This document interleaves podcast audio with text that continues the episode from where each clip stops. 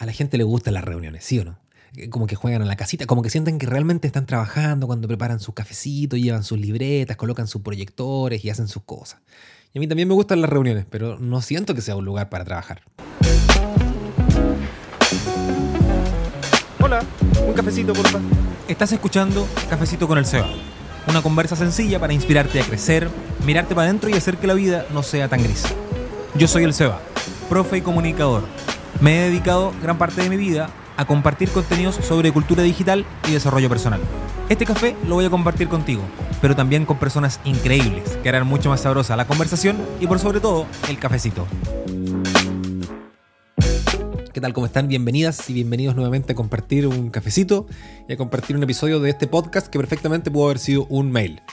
A todo esto, cafecito, yo estoy tomando cafecito, de, Real Cafecito. Eh, ¿Ustedes qué, qué, están tomando? ¿Toman algo? Les voy a dejar una, una, pregunta para los que están en Spotify o en YouTube, le pueden responder en los comentarios. No sé qué, qué, consumen ustedes, si es que consumen algo mientras escuchan esto. ¿Tecito, una infusión de hierba, café, una cerveza, un vino? Nada, agua, oxígeno. Bueno, en fin. Para que este episodio no sea un mail, eh, quiero entrar de lleno. Hace un par de semanas pregunté en Instagram respecto a aspectos de cultura de las organizaciones, laborales principalmente, que era lo que más le rompía las pelotas a la gente. Y las respuestas no me sorprendieron, no me sorprendieron porque yo llevo tiempo estudiando esto, un par de años de hecho, porque a, modo testimonio personal, el 90% de mis empleos han sido y, mis voluntariados y las cosas que hago de mutuo propio en organizaciones que hacen todo, perdonen la expresión, pero como el culo. Todo es lento, todo es torpe, todo es desganado, todo es burocrático, todo se hace de, de formas poco prolijas y que podrían hacerse mejor yo he estudiado el tema, eh, me he dedicado a educar a personas, a capacitarlos, a actualizarlos en estos temas y ayudar a que sus organizaciones funcionen mejor. Me gusta mucho esto. Bueno, recibí más o menos, agrupando las respuestas que no publiqué porque me las guardé para traerlas al episodio, cuatro respuestas, cuatro, cuatro problemas que aquejaban a las personas. Lo primero, el machismo al momento de elegir a los superiores. O sea, los jefes eligen a hombres o las organizaciones eligen a jefes varones y esos jefes varones confían además en varones. Eh, sus subalternos. Lo segundo es que las jefaturas, bueno, todo esto es un paréntesis, todo el mundo tenía problemas con su jefatura, nadie tenía problemas con sus subalternos, nadie decía, bueno, las personas que trabajan para mí son así o así. No, era siempre para arriba. Bueno, las jefaturas no consideran la vida personal de las personas. Eso, esa era una segunda cosa. Y eso hacía que pusieran cargas de trabajo ridículamente desproporcionadas, que hacían que la gente no alcanzara a hacer su trabajo en su horario laboral y se lo tuviera que llevar para la casa o se le amontonara, o peor aún, hicieran su trabajo en su horario laboral, pero cuando llega el momento de tener vida personal no les quedan energías para nada, llegan del trabajo destruidos con ganas de dormir para luego volver a levantarse e ir al trabajo. Es el segundo problema. El tercero, mucha burocracia, muchos trámites innecesarios, procesos, protocolos, requisitos que sinceramente son ridículos y por lo tanto, en lugar de facilitar la experiencia del trabajo o el flujo del trabajo, lo entorpecen, lo hacen lento, lo hacen áspero, lo hacen a contrapelo y por lo tanto esos procesos no contribuyen a la productividad, sino que hacen que sea más tedioso tener que hacer lo que toca hacer. Y aquí viene lo cuarto, la guinda del pastel. La enorme cantidad de tiempo que perdemos en reuniones. Eso era uno, el último de los problemas, que era el, de hecho el que más se repetía, ¿no? La enorme cantidad de tiempo que perdemos en reuniones. Y aquí es donde empieza el episodio realmente.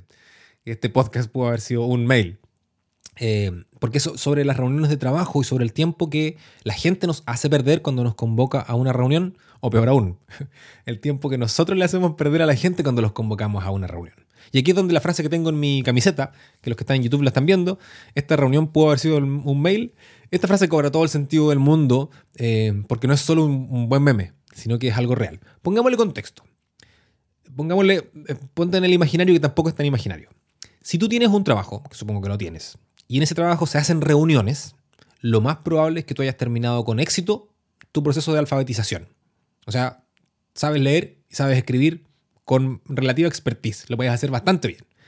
Por lo tanto, si te van a dar una información sobre la cual tú no puedes hacer nada más que recibir esa información, procesarla y luego responder que has comprendido la información, que la entendiste, si ese es el caso, no hace falta que nos encontremos, porque tú ya estás alfabetizado, te pueden enviar esa información por escrito. O sea, podrías enviarme un bendito mail en lugar de convocarme a una reunión.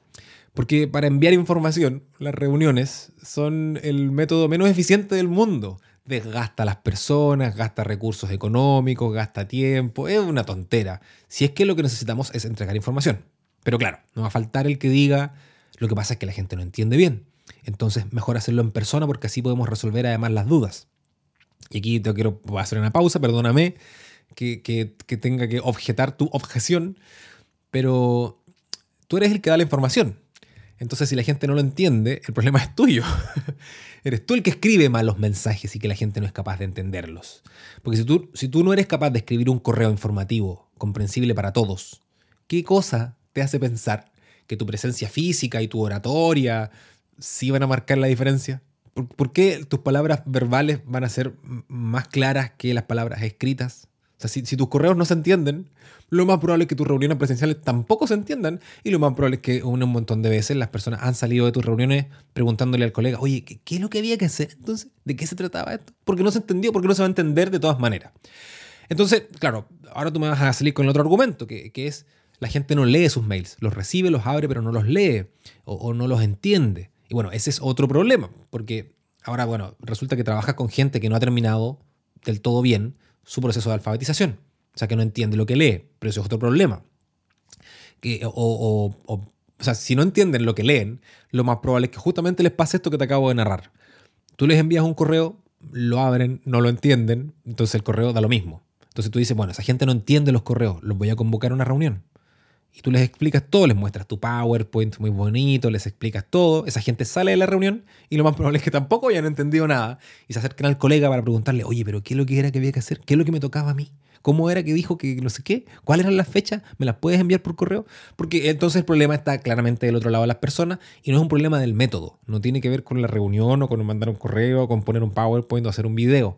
Tiene más bien que ver con la persona que tú decidiste que trabajara contigo o no decidiste, pero te tocó y que no ha completado eh, exitosamente su proceso de alfabetización. O tiene que ver contigo, que no eres capaz de dar una información que todo el mundo pueda entender. En cualquiera de los dos casos, hacer una reunión es una mala idea porque el, problema no está en el método. Eh, entonces, si, cualquiera de las dos posiciones no está buena, mejor mandemos un correo. Es más económico, ahorra tiempo. si la gente no lo va a entender de todas formas, mándales un mail. ¿Para qué los vas a juntar en una reunión que es costosa, que gasta la gente, que gasta tiempo?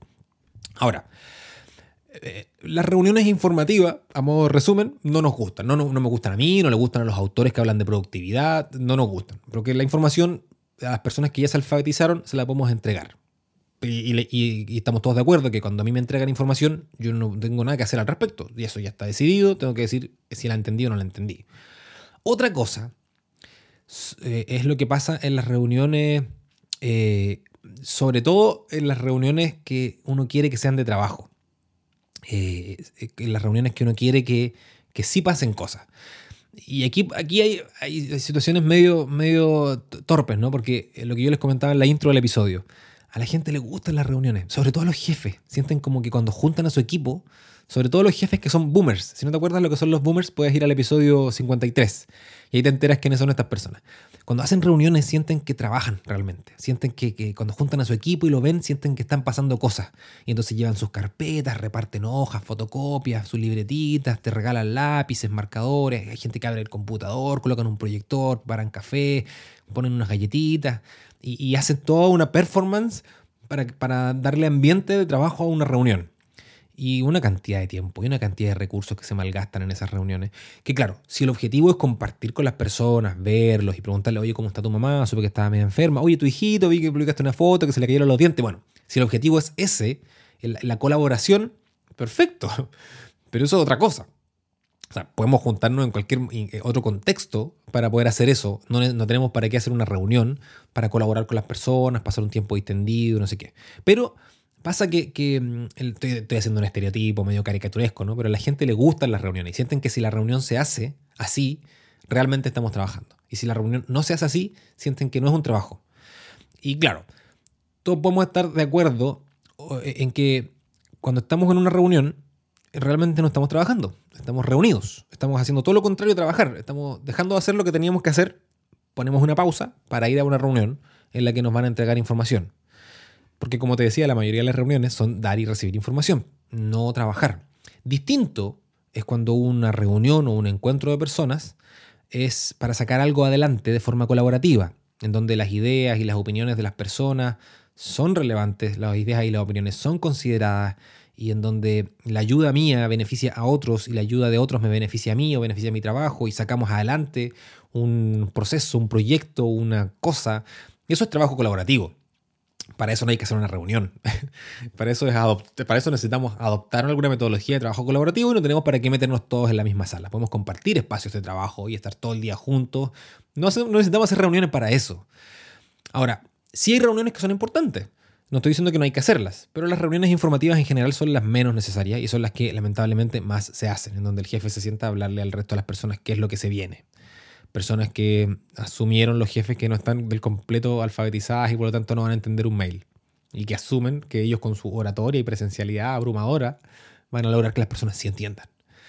Las reuniones que sí son importantes son las reuniones, por ejemplo, dentro de muchas, las reuniones de control, en donde no solo tenemos que intercambiar información, eh, no solo tenemos que chequear el, oye, tú dijiste que ibas a hacer estas cinco cosas, y la persona te va a decir, bueno, sí, hice cuatro y media o, o cuatro, más cercano al tres. Eh, y ahí chequeamos, claro, necesitamos feedback. Esas reuniones son importantes. No hace falta que sean masivas. A veces las podemos hacer uno a uno o uno a dos, una cosa así. Y además, la mayoría de las veces en esas reuniones de control, eh, necesitamos mirar al humano que está delante para analizar otros aspectos además de su performance, para saber si está bien, si está cansado, si se siente animado, si se siente triste. Mirar a la gente a los ojos para saber cómo está y no solo para saber si completó el Excel que le pedimos que completara. Y ese tipo de reuniones de control son súper sanas. El problema es que la gente hace poco ese tipo de reuniones, las reuniones de control, que pueden ser, como te decía, uno a uno, que pueden ser parados en un pasillo y puede durar tres minutos. La gente las hace poco. Los jefes hacen pocas reuniones de control y lo más triste es que los subordinados nunca le piden al jefe una reunión de control, a no ser que quieran pedirle permiso. Entonces, jefe, mire, trabajé mucho, me da por favor permiso el día viernes para irme a la playa con mi familia. Entonces, como estos encuentros son poco comunes, la mayoría de la gente no se habitúa a las reuniones de control y cuando una reunión de control ocurre, tienden a sentirse como que están en un estrado, en un tribunal, en un juicio, y el jefe viene a ver si estamos trabajando y si no estamos trabajando vamos a ser condenados y no sé qué. Y todo mal ahí, porque la reunión debería ser algo bien, en donde yo cuento lo que estoy haciendo, cuento mis dificultades, me preguntan cosas y, intercambiamos y como haría eh, un GPS, como haría Waze, recalculamos la ruta. Pero como esas reuniones ocurren poco, cada vez que alguien me pregunta, un superior me pregunta sobre mi trabajo, yo me siento amenazado y me siento juzgado y siento que me están trajinando y quieren encontrar alguna cosa que no he hecho bien. Entonces, bueno, salgamos del momento intro, del momento contextual, en donde hice muchas generalizaciones y muchos estereotipos, porque no todas las organizaciones funcionan así, pero hay muchas personas dentro de las organizaciones que funcionan así. Para no dar más vuelta y para no convertir eh, este podcast en una reunión que pudo haber sido un mail, te comparto algunos criterios que no son míos, eh, sino que son criterios universales respecto a cómo tener reuniones eficientes y cómo tener reuniones decentes, la verdad, y que respeten a las otras personas. Son cosas que yo he sacado de distintos autores. Son distintas corrientes o metodologías de productividad o de cultura organizacional. Eh, y la verdad es que no son muchas ideas, son solo cinco. No pretendo hacer un curso de reuniones ni de productividad con esto, sino que solo darte algunas ideas que son generales también, pero aplicables. Para que cuando se te ocurra a ti organizar una reunión, eh, seas el alma de la fiesta y no te odien. Y no digan, otra vez, esta persona quiere que nos reunamos. No, ya está mandando el link de Zoom. Ay, no, Dios mío. Entonces, para que no te pase eso, en las recomendaciones que vienen ahora. Primera, ten una tabla de contenidos o una tabla de temas de la reunión. Y, casi más importante que tener una tabla, comparte esa tabla mucho antes eh, de lo que la reunión se vaya a realizar. Compártela con todas las personas que vayan a ir a la reunión. Es decir, ten claro de qué temas se va a hablar dentro de tu reunión. Más o menos destina un tiempo para cada uno de esos temas y comparte eso con todas las personas que van a participar de la reunión. Y sí sé, va a haber alguien que va a decir, ah, pero es que lo que pasa es que yo quiero compartirlo como sorpresa, entonces quiero plantearles ahí la cuestión, y, entonces si les comparto esto dos o tres días antes voy a arruinar la sorpresa, y yo quiero asombrarlos a todos con este tema que quiero poner sobre la mesa. Pero claro, si vas a hacer una reunión informativa, eh, para hacer eso, informar algo sorpresivamente, no hagas una reunión, hagas un lanzamiento, hagas un evento, hagas otra cosa. Ahora, si es una reunión para trabajar, lo peor que puedes hacer es tomar a todo el mundo por sorpresa. Porque cuando tú pongas ahí el tema 1, la gente no venía preparada para el tema 1 y se van a poner a improvisar, van a tomar el teléfono, van a empezar a googlear, van a empezar a, hacer todo mal. Eh, van a, van a, empezar a googlear en vivo y en directo, van a empezar a revisar en su correo electrónico si es que tienen alguna información de la que tú estás conversando y todo mal. Lo mejor es que la gente sepa de lo que vas a hablar en la reunión. Lo mejor es que la, gente vaya preparada, que vaya con la tarea hecha, porque así vamos a ahorrar tiempo, así vamos a tener opiniones o, ideas más fundadas, porque van a decir, no, yo lo estuve revisando y esto es lo que es tal y cual. Y lo más probable es que lleguemos más rápido al destino y nos demos menos vueltas. Porque eh, algo que es importante de esta tabla eh, es que todo el mundo la conozca y todo el mundo prepare la reunión para que la reunión sea una reunión de trabajo, en donde cuando las personas tengan que intervenir, porque no es una reunión informativa, ¿cierto? Tengan algo que aportar. Seguro tú has estado ahí en una reunión en donde te presentan la tabla, ahí de, de, sopetón, de imprevisto, y tú te pones a improvisar, te pones a sacar ideas que se te ocurran en el momento, con un tiempo de reflexión de 15 segundos, soltaste algo pensando en voz alta prácticamente. Obviamente, llegar a buen puerto con esa metodología es bien difícil. Ahora, algo que es súper importante de esta tabla, de esta tabla de temas o de, contenidos, y que muchos autores recomiendan, es no agregar en el final de la tabla el típico varios o el típico otros temas. Eh, y que la gente, claro, cuando uno va pasando los temas, tema 1, tema 2, tema 3, y de repente uno dice varios, y deja el micrófono abierto para que las personas propongan sus temas. Eso es lo que no hay que hacer. Eh, porque en general la gente habla temas que solo le interesan a sí mismo o que solo le interesan a algunas de las personas que son parte de la reunión. Porque tú eres el que tiene la visión general del asunto, o sea, tú eres el que sabe algo, eh, tú eres el que convocaste a, todas esas personas, por lo tanto los temas que vas a tratar le competen a todas esas personas. En cambio, cuando viene de vuelta, cuando viene de alguno de los participantes de la reunión, ellos no saben si el tema que están proponiendo le compete o no a todo el mundo. Y además aparecen cuestiones como tenemos que organizar el cumpleaños de no sé quién, viene la fiesta de Navidad, hay que comprar el regalo de no sé dónde, tenemos que reparar la ventana de tal oficina porque hace frío, temas que le son irrelevantes a la gran mayoría de las personas. Entonces, lo que sí se hace, y la forma de sí incorporar esta, esta lista de otros temas o varios o contingencias, es que cuando tú envías el correo electrónico con la tabla. Tú le, tienes reunión el viernes, les escribes el miércoles y les dices, muchachos queridos, el viernes tenemos reunión, aquí va la tabla, y al final del correo les dices, si ustedes tienen algún tema que proponer para la tabla de la reunión, escríbanmelo ahora. Y tú eres el que decide si ese tema entra a la tabla o si ese tema lo resuelves por fuera o lo resuelves en privado o lo resuelves con un grupo chiquitito de personas. Porque seguro que te ha pasado que tú llegas al momento del varios en una reunión y el varios termina siendo más largo que la reunión en sí misma y la gente saca temas contingentes, cosas que como sombrero de magos, empiezan a salir cosas una tras otra y tú no, no, no, no lo viste venir. Y eso hace que la gente odie más las reuniones, pierde las ganas de participar, pierde las ganas de vivir, empiezan a rezarle a Dios para que la humanidad se extinga y por favor terminemos este calvario que es juntarnos a, reuniones informativas en donde al final de la tabla nos ponen un varios. Entonces, ten una tabla de temas el varios, pregúntalo antes y tú decides si alguno de esos temas varios entran en la tabla o lo resuelves por fuera. Tema 1. O sea, perdón, eh, idea o concepto o recomendación 1. La segunda recomendación plantea objetivos de la reunión. ¿Por qué nos estamos reuniendo hoy? ¿Para, ¿qué, queremos, queremos lograr? ¿Qué deberíamos tener entre manos cuando salgamos de esta reunión? ¿Nos vamos, nos vamos a ir con qué? ¿Con un calendario? ¿Con un presupuesto? ¿Con tareas para cada uno? Deberíamos salir con una lista de ideas enumeradas eh, en, una tablita. Deberíamos salir con tareas y tú vas a estar a cargo de esto y tú vas a estar a cargo de esto otro. Deberíamos salir con decisiones tomadas. Esto es lo que vamos a hacer. Y con estas características, con resoluciones, con, con criterios, con cosas.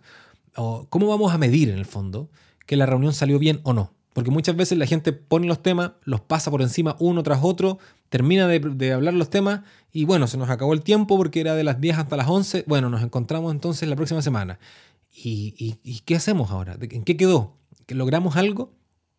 Entonces es importante que cuando las personas se sienten a la reunión, sepan cómo se va a ver la reunión al final. al final tenemos que salir con una lista de tareas. Al final tenemos que salir con el nombre del proyecto. Al final tenemos que salir con criterios para tomar decisiones. Al final tenemos que salir con una decisión tomada de si vamos a hacer o no vamos a hacer esto o cómo vamos a hacer esto que tenemos que hacer.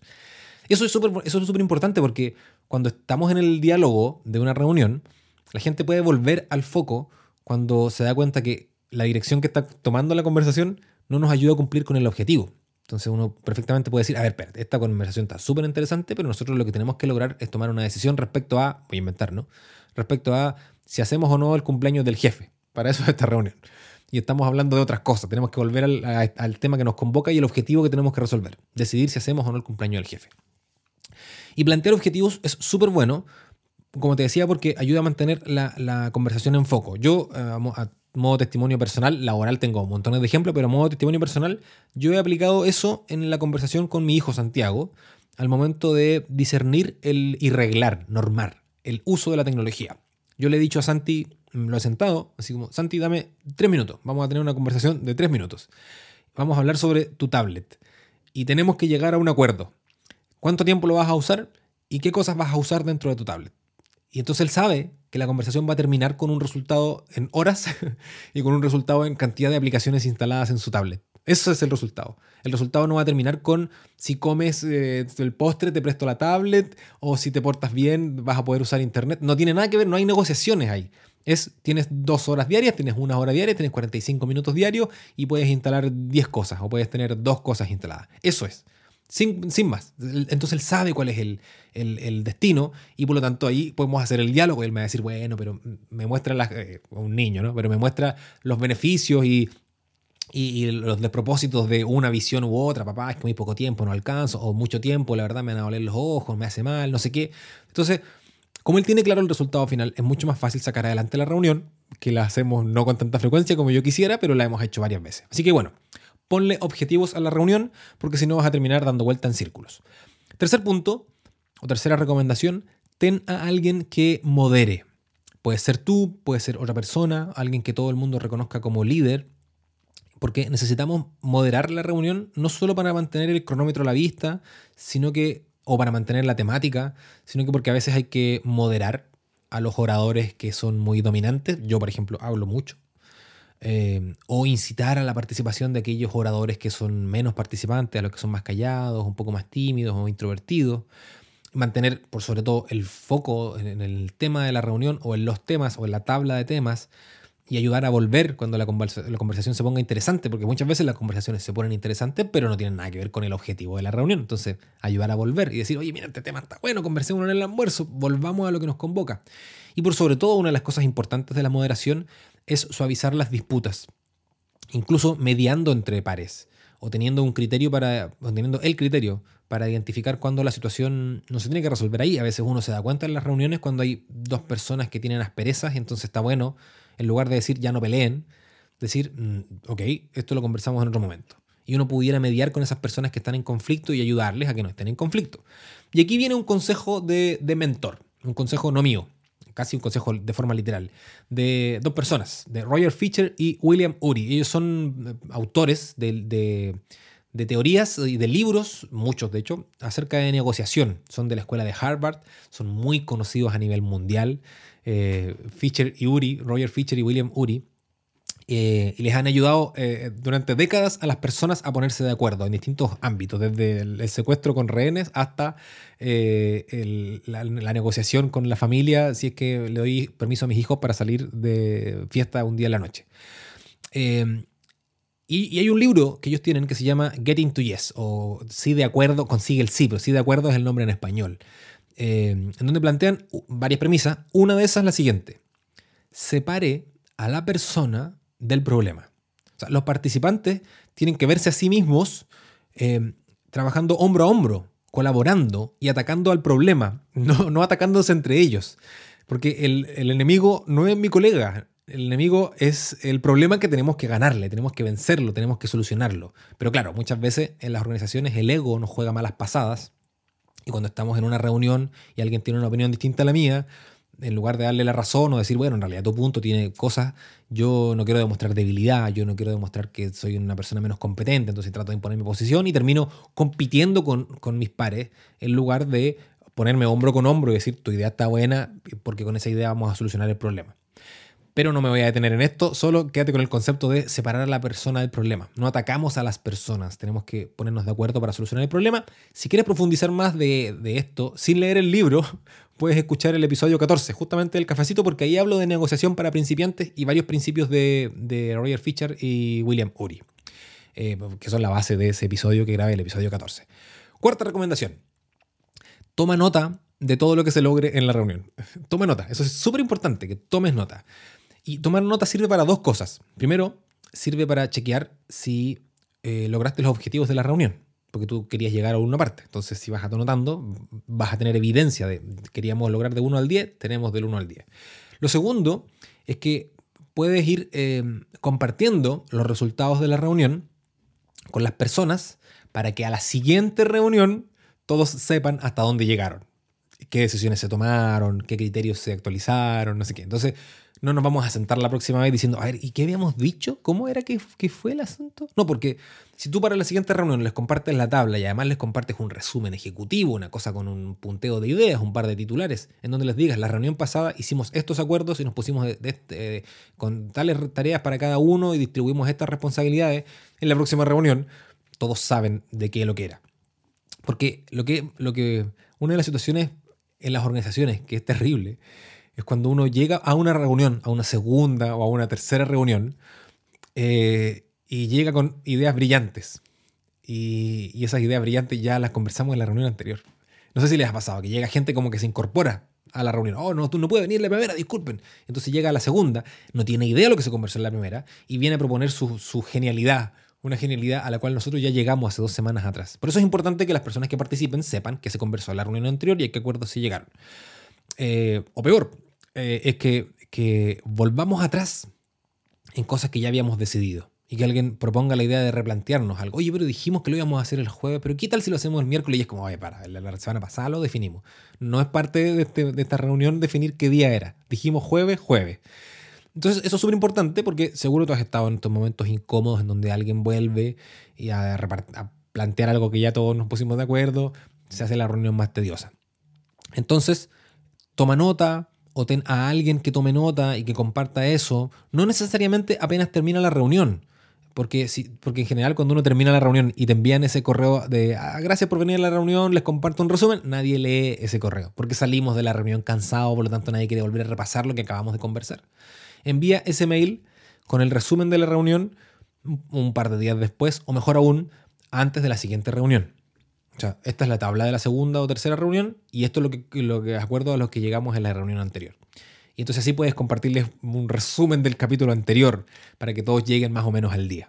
La quinta y última recomendación, que a mi juicio es la más importante, es quédate solo, en silencio y pregúntate sinceramente, ¿es necesario hacer esta reunión? Para mí, por ejemplo, que me encanta hablar en público, las reuniones para mí son como un cumpleaños, son una fiesta, yo hago mis chistes, cuento mis historias, gesticulo y hago mis cafecitos y le ofrezco café a todo el mundo, yo, yo disfruto un montón. Eh, Pero para mí no siempre es una buena idea hacer reuniones de trabajo, justamente porque son súper desgastantes para todo el mundo. Eh, a mí me gustan, pero no siempre son buenas para trabajar. Eh, y además que no siempre es- es bueno para la gente hacerlo. Entonces, muchas veces, de hecho, la mayoría de las veces, me quedo en silencio y me pregunto, ¿hace falta hacer esta reunión? ¿Hace falta convocar a la gente para verla? ¿O basta solo con mandarles un mensaje? Y la mayoría de las veces llego a la conclusión de, basta con hacer un mensaje y luego pedirles uno a uno cinco minutos, y tampoco es juntarse dos horas y media, cinco minutos para chequear si el mensaje que les envié se entendió, está todo de acuerdo y está todo bien.